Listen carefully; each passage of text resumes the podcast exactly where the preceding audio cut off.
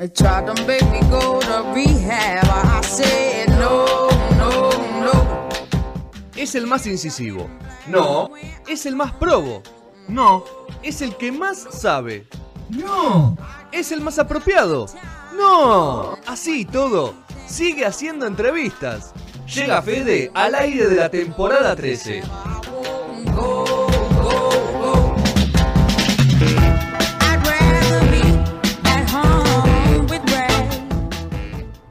Bueno, todo ritmo, segundo bloque de No Sonoras, eh, 19-20, ¿no? 19-21 de este jueves. Así que esperando la cadena nacional, no sé qué va a pasar. Tenemos a, a Sergio que se suma al segundo bloque y al señor Marcelo Gatman que, que nos brinda un rato de su tiempo para charlar un rato de un poco de todo. ¿Cómo está Marcelo? Buenas noches. Buenas noches, buenas noches, ¿cómo, cómo están? Bien, todo, Todo bien, bien. todo bien. ¿Bien? Sí. Y sí, bueno, te escuchamos. este, Perfecto. perfecto, bueno, genial. Acá, gracias por la invitación. No, gracias a vos. Bueno, Marcelo, un poco charlar. Primero principal, nos contaste un poco cómo te contaba la cuarentena, que te encontraba aburrido, pero con mucho laburo. Eh, todo, el vuelco que tomaste en los últimos años de, de- de tu laburo profesional de periodista eh, te saca un poco del foco de los medios, de, la cámara, del micrófono, del coso, y te pone un poquito más a laburar de- tras una computadora, tras un análisis. Eh, ¿cómo, te, ¿Cómo fue esa reconversión de tu carrera? Eso es lo primero que, te quería preguntar y después vamos, vamos, vamos desahondando un poco. Bueno, mira, la verdad que creo que vos diste la, la- la- la clave. Fue una reconversión. Fue algo que, que yo, que yo decidí, que lo decidí para, para, para mi vida. Este, lo cual, a ver, tampoco es todo tan, tan estricto. Yo no es que me corrí de los medios, pero sí a lo mejor me corrí de la trinchera cotidiana. Estar, bueno, después de, de tantos años de, bueno, de, de rock and pop, de Vorterix, de otras cosas que, que- que yo hacía, por ejemplo, en Teis Sports o, Sport. otro tipo de, de cuestiones. Eh, la verdad que fue, fue una decisión mía empezar a, este, a, a ver, hacer, hacer algo distinto o, o- o lo que ya venía haciendo, hacerlo de otro modo. Yo creo que esa es la mejor manera de, de expresarlo. Entonces, a mí, bueno, siempre estuve identificado profesionalmente con, el deporte, es algo que me sigue encantando, es algo que me sigue gustando.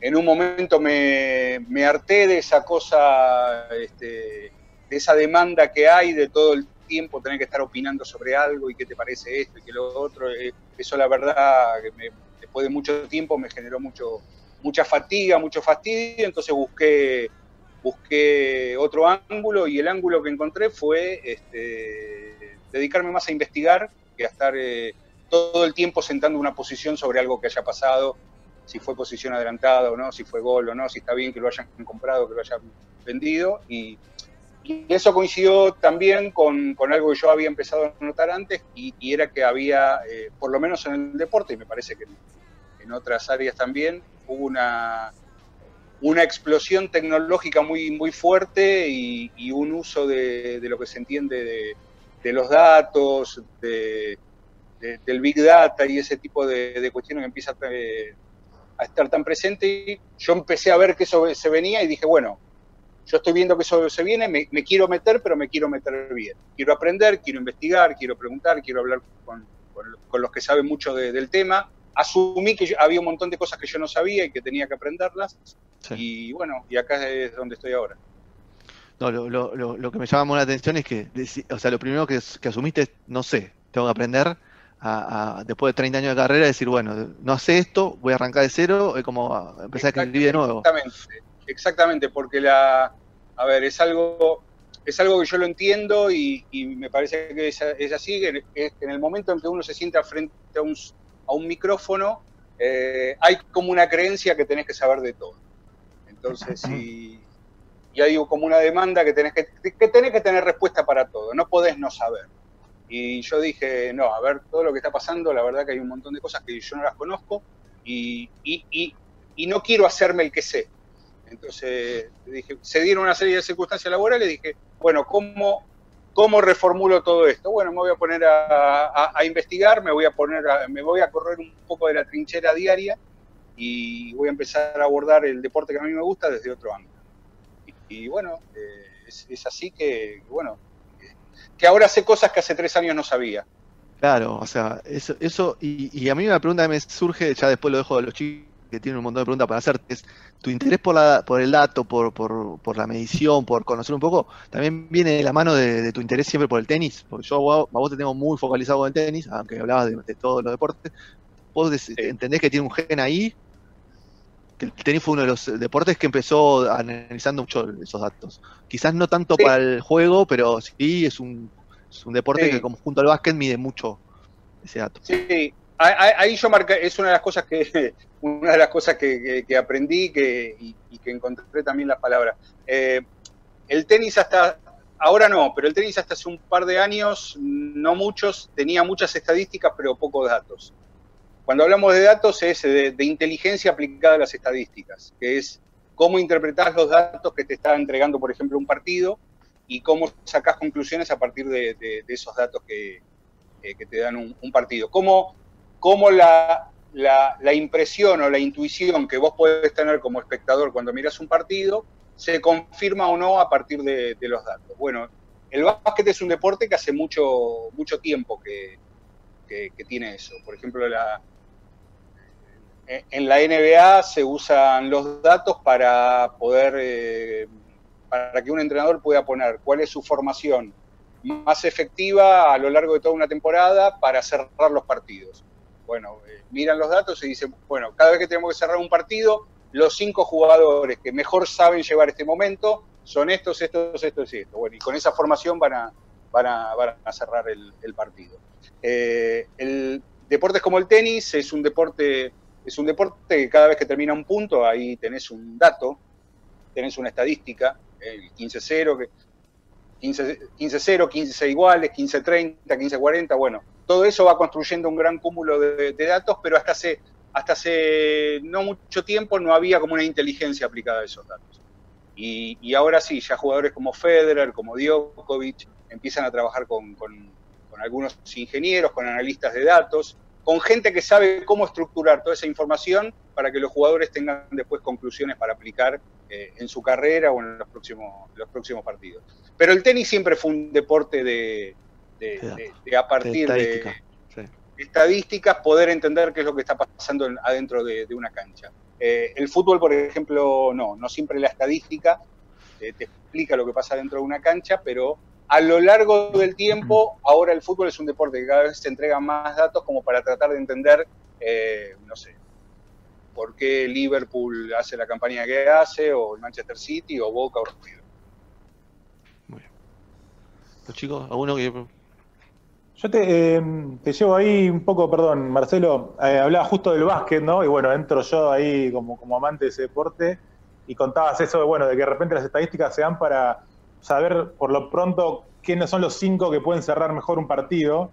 Y después también tienes eso que a veces nosotros en joda decimos que la NBA te tira un, no sé, exagerando, no sé, todo, los días de semana que son impares cuando llueve, ¿no? Y te tira una estadística medio rebuscada, que por lo pronto sí. nosotros capaz nos reímos, pero en el fondo sí tiene esa, esa realidad, ¿no? Ese, ese, ese final. Y también a veces nos pasa que, que nos llega a, a algo mecanizado, que sentimos que a veces cada jugador hasta no puede ni tirar al aro, por decirlo de alguna forma.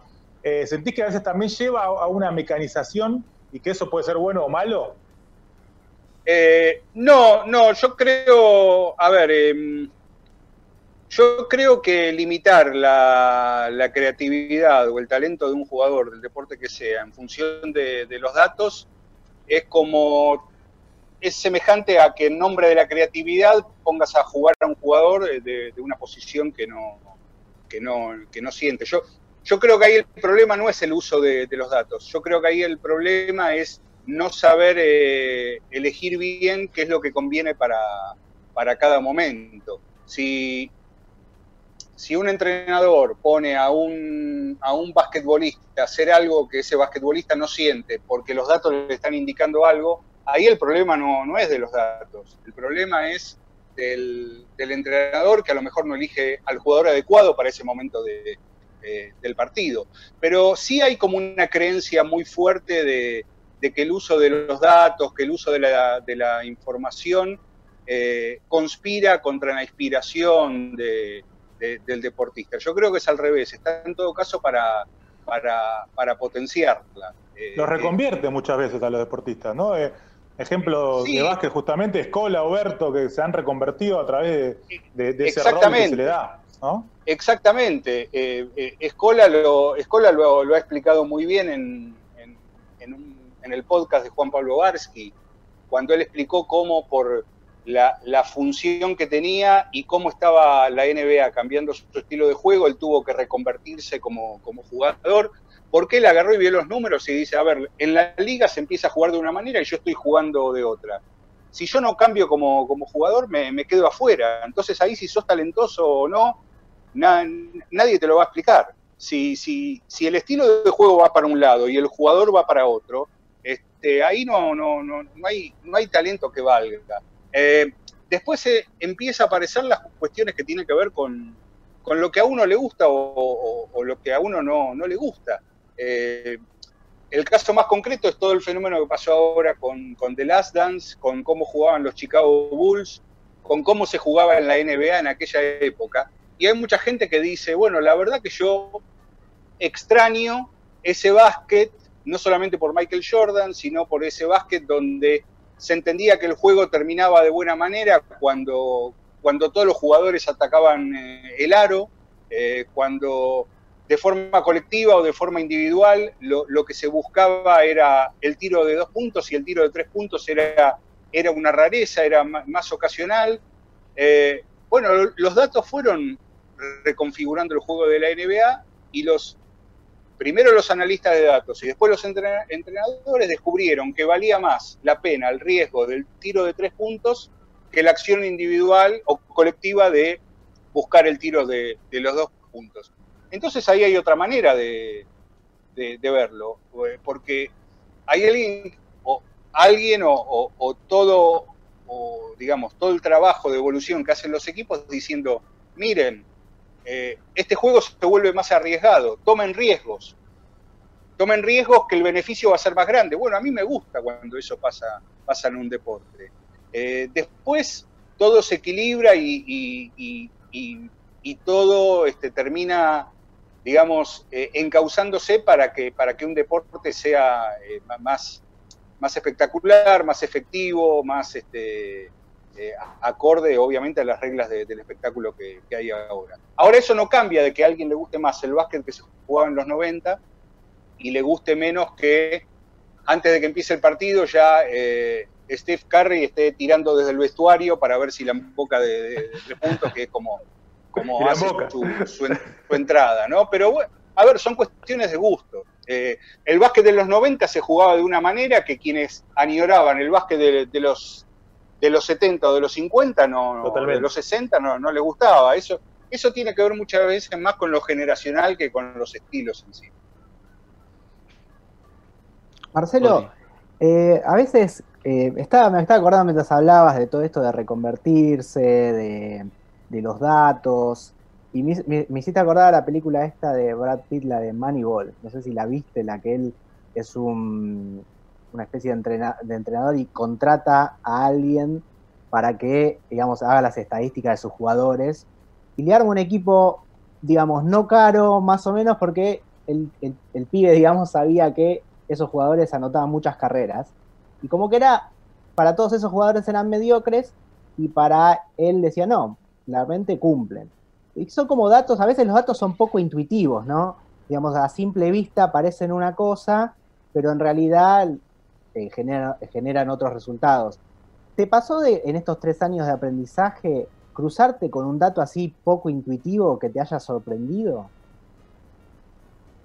Eh, a ver, con, con un dato mm, poco intuitivo, me algo, algo en especial no, pero lo que sí me pasó es, y esto está bueno de, a partir de, trabajar con, gente que trabaja con datos, que son analistas de datos, eh, sí me pasó muchas veces eh, creer, por ejemplo, que una combinación entre dos jugadores en un partido, por ejemplo, de la selección argentina en el Mundial de Rusia, había sido la más frecuente que, y cuando vas a ver a los datos te das cuenta que no. Y yo creo que ese es un ejercicio que, que se podría hacer. Vos te vas de la cancha o viste el partido por televisión con una sensación y después cuando vas a ver los datos te das cuenta que eso que vos creíste que había pasado, eh, decís, bueno, pero al final eh, tal o cual no se la pasó nunca o, o, le picaba todo el tiempo y no, no le daba el pase. Uno, esas sensaciones son válidas, pero después cuando vas a ver los datos del partido, decís, ah, pero esto que no pasó nunca, la verdad que no fue tan, lo que yo creía que no pasó nunca, la verdad que no fue tan, tan así.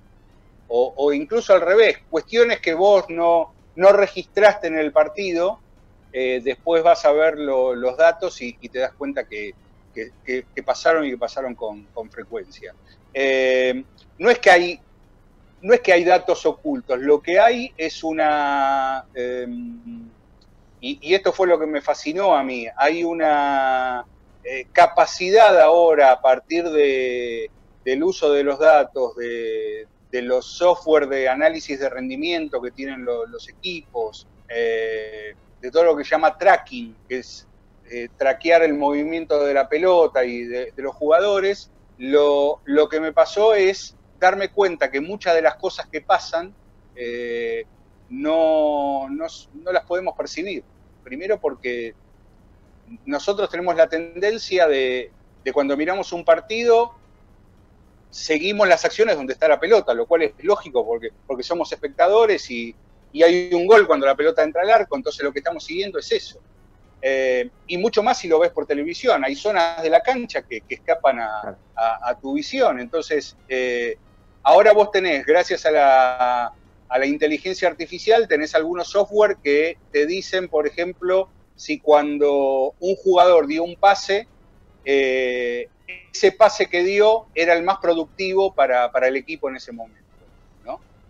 Eh, si, tomó riesgos en función de cómo venía la jugada o, lo que hizo fue sacarse la pelota de encima o esa posibilidad que tenía de, de, elaborar eh, un ataque de, su equipo fue, fue la mejor opción.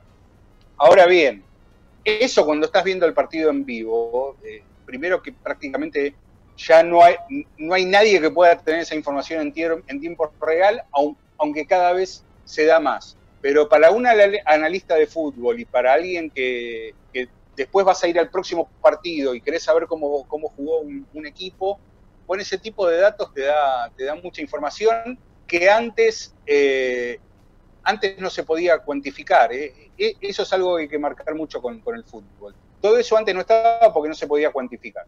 Vos no. Estaba la idea de que el fútbol era un deporte de, pocas incidencias, que lo único que importaba era si fue gol o no fue gol, cuántas tarjetas amarillas hubo, rojas, eh, si hubo penal, no hubo penal, y cuántos cambios se hicieron.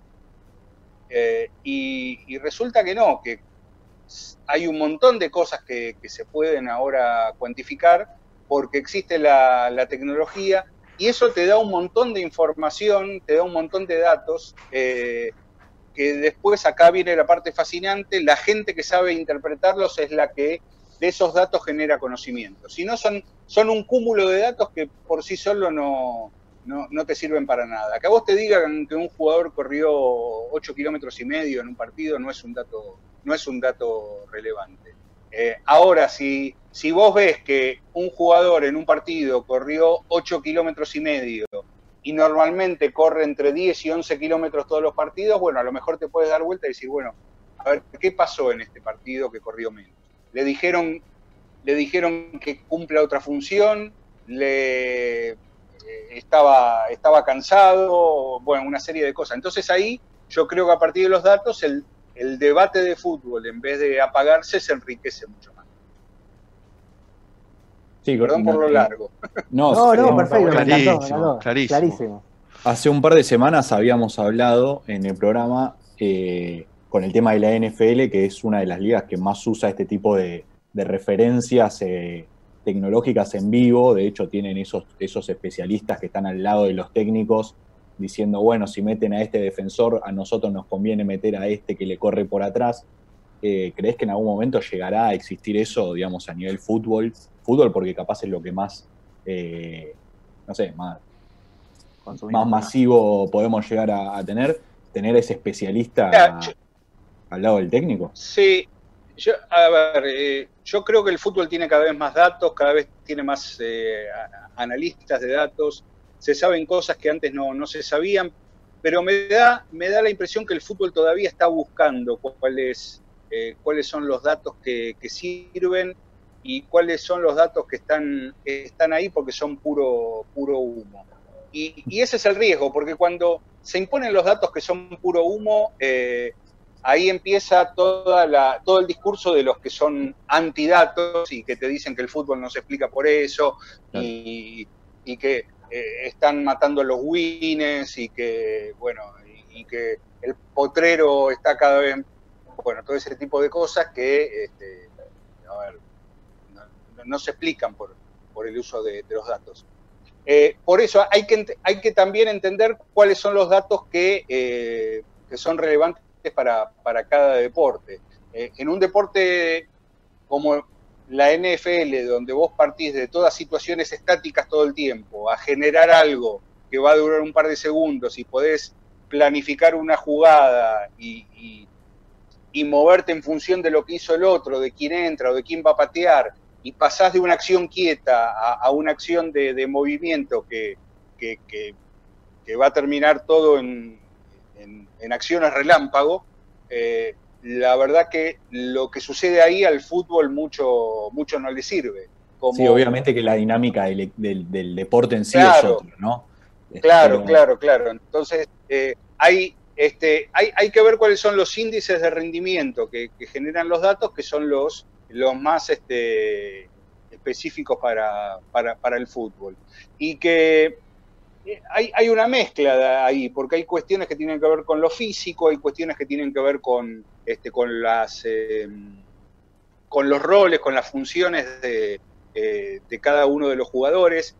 Eh, el último dato, o, como se dice en, la jerga, la última métrica que, que es como la que está de moda en el fútbol, es una que por su traducción en español confunde mucho, que es, es lo que llama goles esperados. Que los goles esperados no es cuántos goles espera, esperás vos que haga tu equipo en un partido. Los goles esperados es qué posibilidades de que sea gol tiene una jugada, un remate al arco, en función de eh, la posición del que patea, el nivel de dificultad que tenía para, para patear, eh, la media histórica de ese, de ese que, que patea, la cantidad de goles que desde esa posición se hacen en, en- una liga. Entonces, eh, esa- esas son las mediciones ahora valiosas y que tienen sentido que está, que está teniendo el fútbol. ¿Qué posibilidad de éxito tiene un remate al, al arco? Y uno se puede preguntar, eh, ¿para qué sirve? Y sirve porque muchas veces vos podés cuantificar cuáles son los, los remates al arco que, que tienen muy pocas posibilidades de, de éxito eh, y descubrir que en muchos casos hay jugadores que patean más que nada o porque están cansados o porque se quedaron sin ideas o porque un compañero no, no estaba libre y, y en realidad esos datos después un entrenador se puede dar vuelta y mostrarle a, a sus jugadores y decir, bueno, la verdad que en este tipo de situaciones no, no intentemos patear al arco porque las probabilidades de que sean gol son, eh, son mínimas. Eh, entonces, a partir de eso, los equipos pueden diseñar jugadas y pueden diseñar eh, actuaciones colectivas que les permitan, eh, digamos, eh, sacar más provecho de, de una situación, que es justamente lo que reclaman aquellos que, que- que dicen que en el fútbol no hay que, no hay que usar datos. O sea, vos Sí, querés no potenciar laburo- la creatividad. Claro, querés potenciar la creatividad, el talento de un jugador, bueno, demostrarle que en, ese, en esa situación no, no tiene sentido eh, patear al arco. Ahora bien, se puede dar lo contrario. Si vos ut- utilizás esta métrica de, de los goles esperados, al gol que hace Di María a Francia en el Mundial eh, de Rusia, eh, ese tiro tiene muy pocas posibilidades de hacer gol. Pero Di María en ese momento entendió que la jugada requería, o, el partido, o el momento como estaba él, eh, requería de que patee al arco. Con lo cual, eso demuestra que los, este, que los datos no, no matan la intuición de, de, un jugador. Ahora sí, si vos revisás otros datos de ese partido, te vas a dar cuenta de que eh, Mercado, Enzo Pérez eh, y, Messi jugaron todos por el mismo sector de, la cancha y que el equipo no fue productivo. Eh, así que pasa por ahí el asunto. Claro, pero es más un laburo de entre semana que en vivo, digo. O sea, es como que la dinámica del fútbol, obviamente que no es la misma que de básquet o de NFL o de tenis. Sí, o de ninguno. Entonces no te permite el análisis, o sea, capaz el análisis en vivo de esos datos. Eh, no te digo que no, son improductivos, pero capaz no, no afectan tanto a, al momento. Sí, pero pero mirá, este, yo, yo, he visto trabajar a cuerpos técnicos con, con, datos que capturan del primer tiempo y se van y bajan al, vestuario, al entretiempo y, y, logran con, este, con, digamos, edición de, jugadas que, estuvieron, digamos, filmando y, etiquetando y, mostrando cuestiones del equipo que no estaban funcionando. y, eso generas un, un, video de, 15 segundos y lo haces prácticamente en tiempo real y se lo mostrás al jugador en entretiempo y te, aseguro que, causa, causa efecto. Porque todo aquello, todo aquello con un entrenador le haga. Eh, el desafío de los entrenadores ahora es meterse en el WhatsApp de, los jugadores. Ese es el desafío. Eh, entonces, eso sucede en la semana termina un entrenamiento, le, cortan un movimiento se, lo mandan, eso, dura 8 segundos o 10, como los videos que nos pueden mandar a cualquiera de nosotros por, por WhatsApp, que cuando son muy largos no lo miramos y cuando son cortos los miramos porque no, no resistimos la tentación. Eh, y decir, mira, esto que hiciste no me gusta que hagas, yo quiero que hagas esto. Bueno, esas cosas se pueden hacer ahora en un entrenamiento de, de un partido. Y a ver, eh, después es, es un deporte, puede cambiar la historia o no puede, puede no cambiarla. Pero si un entrenador está trabajando bien, le tiene que marcar eso al jugador, aunque después no le salga, no importa. Y ahora voy un poco más, Gastón hablo de la NFL, yo te hablo del fútbol argentino. Toda la complejidad de datos que vos me hablás y de, interpretación, yo no la veo dentro de la cancha en el fútbol argentino. ¿Está, Marcelo, esa, esa data? Vos que me, me, contabas de un técnico quizás que le muestra a un jugador en el, en el entretiempo una jugada. Yo en otras ligas, yo por ejemplo, vos me hablas de todo, de todo este mundo que, que me detallás, yo lo, este, este laburo lo veo en Bundesliga, por ejemplo. Porque veo jugadores que no son super, super millonarios de 200 millones, pero valen 20 millones de euros o 15 millones de euros y los tipos son efectivos, no se lesionan nunca, juegan todos los partidos, juegan 6 puntos, hacen 15 goles, 16 asistencia. O sea, eso lo veo, pero acá no lo veo eso. Puede ser que, que, nos falte mucho tiempo y ni hablar en las divisiones inferiores, ¿no? Que todo esto, todos estos datos y toda esta interpretación a un jugador de formación le serviría muchísimo. Eh, sí, no, en las divisiones inferiores ahí es más, más, complicado, más complicado, porque para acceder a estas cosas eh, pasan dos cuestiones. Para acceder a estas cosas, eh, por ejemplo, para que todos los jugadores de las divisiones inferiores de un club puedan usar GPS, que el GPS no sirve para ver si un jugador eh, corre rápido o, es más lento corriendo. El GPS sirve para que un entrenador pueda cuantificar las cargas de un entrenamiento de, los jugadores, individualmente y colectivamente. Entonces los datos que entrega un GPS sirve para, eh, para saber, eh, mientras están entrenando en la semana, cuál es el volumen de preparación física que tienen que hacer y cuando llegan a ese volumen, el entrenador dice, o el preparador físico dice, bueno, a ver, vos, eh, no sé, Licha López, bueno, hoy ya está bien, por, ya está, tu, parte ya terminó, no corras más, eh, o el preparador físico de River o el de Boca, Marcone, ya está por hoy, listo. Eh, ¿Por qué? Porque se supone que si, si tiene un exceso de carga, la posibilidad de lesionarse puede llegar este, aparecer, Más temprano que, tarde. Ahora bien, toda esa tecnología para, los jugadores de, inferiores de un club es muy cara. Es muy cara. Eh, por lo general lo tienen los equipos de primera, lo tiene la reserva y hasta ahí llega. Entonces, sería importante en el desarrollo histórico de un futbolista desde los 14 o 15 años que llegue a primera división sabiendo eh, exactamente o con la mayor exactitud posible cómo es su rendimiento físico en los últimos cinco años. Bueno, eso en Europa pasa y viene pasando desde hace por lo menos cinco o seis años. Entonces, todo lo que vemos en, Europa de Bundesliga es producto de un trabajo que se viene haciendo desde, desde hace varios años, entre otro tipo de, cuestiones. Y ahora, el, la interpretación de los datos, de datos de GPS o de otras cosas, requiere también de capacitación de preparadores físicos, de, entrenadores, eh, porque es, a ver, es como en cualquier actividad. De, nosotros veníamos haciendo radio de una manera y de repente vienen y te dicen, no, mira, los, los discos de vinilo no van más, ahora, ahora se usa el DAT, resulta que el DAT se usó dos años y hubo que descartarlo, eh, bueno, el CD y, y ya la, las tandas no están más en cassette, ahora la, eh, tenés todo, todo cargado en este programa, los, los, los, operadores de radio tuvieron que aprender a, a usar programas de computadora, bueno, en el fútbol pasa, pasó lo mismo como pasó en todo tipo de, de, de, actividades.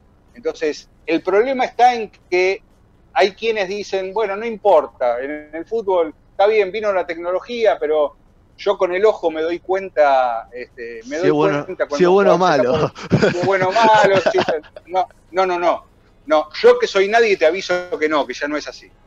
Que ya estás equivocadísimo.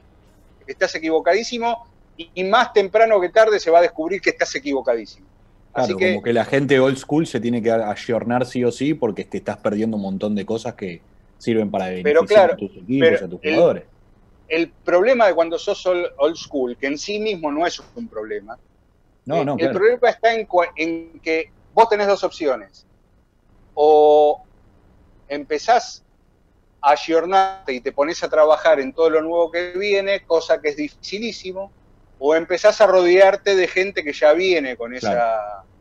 con, con, con, con, esa escuela o que, vi, o que viene incorporado con, con eso, entonces lo empezás, a, lo empezás a sumar a tu equipo de trabajo, lo cual también va a llegar un momento que va a desafiar tu, tu autoridad, tu, tu, sabiduría, y vas a tener que ahí este, empezar a, eh, bueno, empezar a sí, lidiar. A la fuerza que, lo tenés que agarrar claro, ¿quién sos vos? Que yo tengo 50 años de fútbol y vos recién llegás y decís, no, bueno, vos tomás la decisión, pero yo te digo que por los números que tenemos, si, si, si este jugador eh, juega más de 60 minutos el, el, domingo, se te, puede, se te puede lesionar. Entonces, ¿qué preferís? Eh, ¿Poner a otro o saber que lo vas a tener para 20 o 25 minutos? Todo tiempo, sí. Y, y, entonces, bueno, va al banco. Esa, ahí están cuando los datos desafían la, la, la, la sabiduría que, que creíamos que, que, que, era inmodificable. ¿no? El 11 de memoria del Coco. La cuestión económica, ¿no? Perdón, Fede. No, digo. No, no, no, sí, por eso.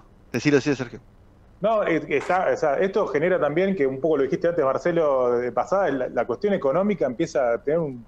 Porque vos decís, en Europa, ya hace cinco años que las inferiores tienen esta cuestión, acá no lo veo ni cercano, digo, siento que a la, por lo menos a un mediano plazo vamos a un, a un nivel cada vez más desparejo de, de resultados entre diferentes eh, eh, continentes, por decirlo de alguna forma. Me parece que por lo menos a este nivel eh, es la probable. va a ser cada vez más grande. Eh, es probable y, y, eso lo podés ver en, en muchos aspectos, en, lo menos habitual, eh, a ver, que Lautaro Martínez se haya ido de Racing a, al Inter en una época del fútbol era perfectamente normal. Ahora es una excepción. Bueno, ahí ya tenemos una... Y de ahí al Barcelona, bueno, eh, antes era antes era, era frecuente y bueno, ahora el fútbol argentino, con todo respeto, pero le vende la mayoría de sus jugadores o se van la mayoría de sus jugadores a Chile y a Paraguay. Después vos tenés siempre dos o tres que son nombres destacados que se, siguen yendo a los, a los principales, este, las principales ligas de, del mundo. Eh, pero sí, hay, un tema que es económico y hay otro tema que tiene que ver con, la, capacitación, porque eh, clubes como Boca, River, Racing o incluso Independiente pueden tener la, misma capacidad económica para usar la misma tecnología que usa el Real Madrid o que, usa el Manchester City. No usan una tecnología más, este, cara, usan la misma. Eh, el, uso de un GPS puede costar ahora por GPS, lo cual no es poca plata, eh, 3 mil dólares al año para, para, un club. Un club que tiene un plantel de 20 jugadores pueden ser 60 mil dólares al año. Es muchísima plata. Pero Boca, River, Racing, Independiente lo pueden pagar. Es una cifra que pueden pagar, la tienen. El tema es luego eh, todo, toda la capacitación humana para poder interpretar todos esos datos que, la tecnología o que el uso de la tecnología eh, produce. Pero yo, más allá de que hay una sensación de retraso, eh, a pesar de todo, los equipos están mucho más avanzados que hace tres, o, cuatro años. Hay, equipos de primera línea de, la Argentina que hasta hace tres, cuatro años no, en primera división no, no usaban GPS. Ahora, si, si nos quedamos con la idea de que el GPS es para saber a qué velocidad corre un jugador, es un análisis eh, errado. Sirven para cuantificar el rendimiento físico de, un jugador. Entonces, no solamente son necesarios, sino que deberían ser obligatorios, porque un, jugador roto para, para, un club, porque no se calibró bien su preparación física, es mucho más caro que comprar este, tecnología. Claro. Sí, lo tenés eh. dos, tres meses afuera, estás cagado. Y sí, o sea, es, es, tu, es tu fuente de, ingreso. Tu activo. claro. Es eh, el, año pasado vinieron en, unas jornadas de, tecnología que hizo el Club Vélez, vinieron el, el máximo responsable de la preparación física del Barcelona y uno de los médicos del Barcelona. Y el Barcelona es un club que sabe que por temporada va a tener eh, entre 14 y 15 jugadores lesionados, con lesiones musculares. Ya, ya lo saben, ya lo saben. Eh, esos 14, 15 jugadores pueden ser eh, en realidad 10 y 4 que se lesionaron más de una vez. Dos veces. bueno, Jordi Alba este año creo que se lesionó como tres veces. Claro, pero dicen, bueno, nosotros ya sabemos que vamos a tener entre 14 y 15 jugadores con lesiones musculares por, temporada. Lo que tenemos, el trabajo es para que ese número no suba. Y que no sea Messi.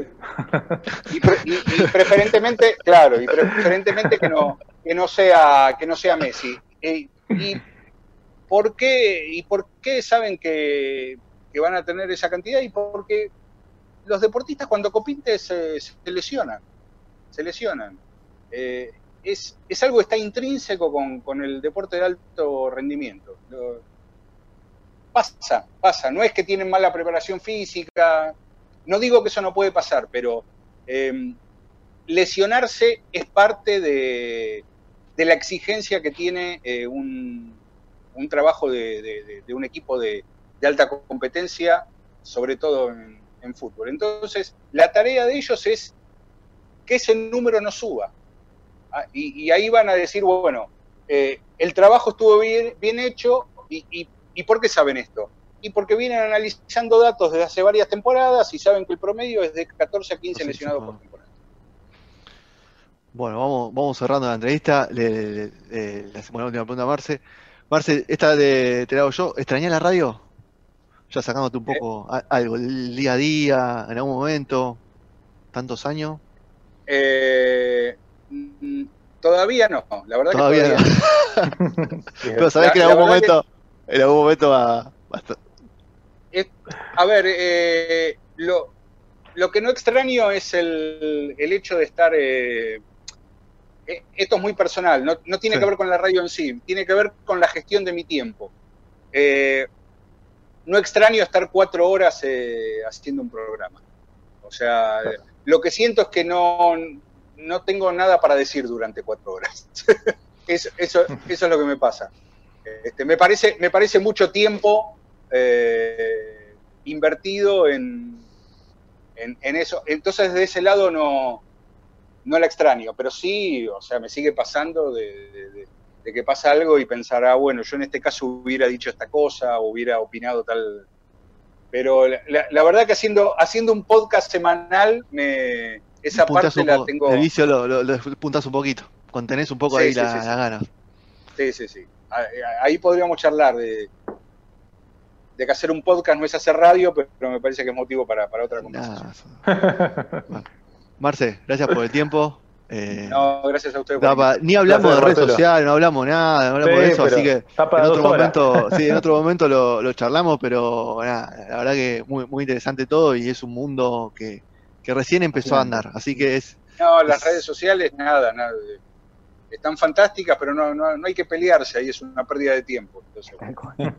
Eh, Es muy bueno el, el podcast, Marcelo. Hoy me colgué, no- yo no lo conocía, me, me colgué todo el día escuchándolo y realmente me pareció espectacular. Realmente eh, Bueno, muy- es la medida gracias. justa, me Igual de- parece. Decile lo que dijiste datos. mientras no estaba, mientras no estaba al aire. ¿Qué cosa? Decile la verdad, o sea, lo, lo que dijiste antes de que se meta. No, eh, la verdad me, me- me- me gustó muchísimo y me parece que está es la medida justa también y, y obviamente la gente que te acompaña sabe un montón, se nota y creo que hacen una buena, una buena combinación. Sí, sí, sí, sí, la verdad que, la verdad que sí. Este, estamos, estamos contentos con Agustín Jiménez, que es mi, mi partner ahí en, en el podcast, en Big Data Sports, y sí, la verdad que ya- yo lo empecé a hacer cuando todavía estaba haciendo, estaba haciendo radio, y me, me parece que fue, fue como un, no me parece que haya sido casual, fue como una buena manera de, de, de cortar con, con una rutina que para mí tenía veintipico de años y, y seguir canalizando mis intereses por, por, por otro lado. Ahora, esto no quiere decir que nunca más voy a hacer radio, no, no, Claro. no, no quiere decir eso, tiene que ver con, con lo que a mí me, me- me pasa en, en- en- en este momento y, y bueno, a lo mejor ser columnista me, me- Claro, Claro. ahí es distinto.